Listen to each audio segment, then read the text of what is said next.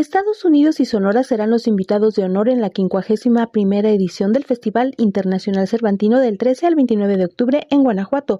Hizo así el anuncio ayer en el espacio donde antaño estuviera la cafetería del Palacio de Bellas Artes, la directora del festival, Mariana Aymerich. Hay muchas ilusiones y esperanzas puestas en esta edición y con estos maravillosos invitados de honor estoy cierta que cumpliremos las expectativas del público.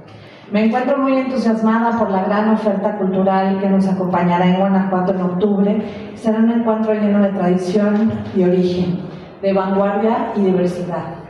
Desde el 2001 el festival ha sido anfitrión de grandes expresiones culturales de otras latitudes con el objetivo de visibilizar la riqueza y diversidad artística de distintos países y estados de la República Mexicana. Hicimos una celebración digna de recordar, un esfuerzo sostenido por 50 años. Un festival ha sabido adaptarse a las circunstancias y nuevas formas de ver y hacer cultura. Este año tendremos muchos nuevos retos y habremos de probar nuevos formatos, contextos y prepararnos para el futuro. La inauguración de esta edición se realizará el viernes 13 de octubre y se clausurará el domingo 29 de octubre. Seguiremos haciendo uso eficiente y racional de los recursos. Sin detallar aspectos de la programación, se habló del origen de la fiesta, los entremeses cervantinos que este año cumplen 70 años. Es Alejandra Frausto, secretaria de Cultura del Gobierno Federal. El anunciar con manteles largos a, a los invitados que hoy recibimos, pues tiene tiene un mensaje muy, muy poderoso también. No podemos estar fuera del momento que estamos viviendo como naciones, como naciones hermanas. Y la apuesta a la cultura es fundamental. Contra la barbarie sostenemos la cultura es el camino. Contra la intolerancia, la cultura es el camino contra la discriminación, la cultura es el camino. Y también contra la violencia. La cultura es el camino porque construye.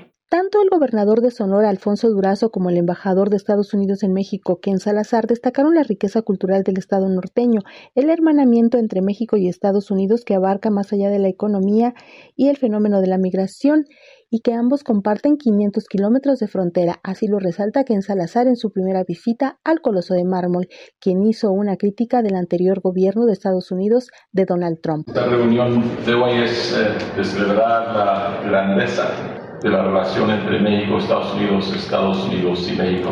Hay muchísimo que hacer, porque la historia de nosotros entre Estados Unidos y México se ha definido no siempre lo bueno.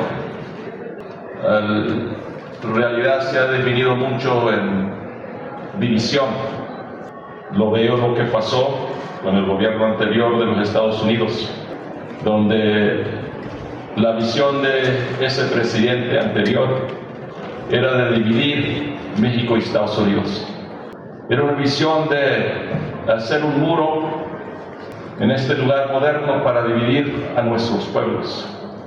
La caracterización que hacía él de mexicano, de mexicano-americano, no es lo que nosotros como gente de Estados Unidos, abajo liderazgo del presidente Biden, apoyamos.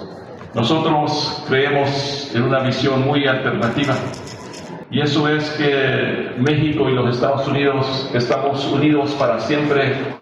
Tono bromista que rompió con el protocolo y se saltó la advertencia de Alejandra Frausto de que llegaría otro momento para la programación fue el gobernador de Guanajuato, Diego Sinué, quien al concluir en 2024 su periodo como mandatario estatal, organiza este que será su último Festival Internacional Cervantino con altas expectativas. Creo que será un gran festival por estas dos razones.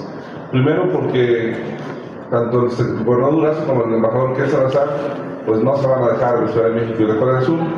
Y porque mi querida Alejandra y yo, pues vamos a echar todo en la carne asada porque es nuestro último festival. Pues sin duda alguna va a ser un festival espectacular. Yo lo pronostico, un, espectáculo de la cultura. Es un gran festival con dos invitados de supergrupo.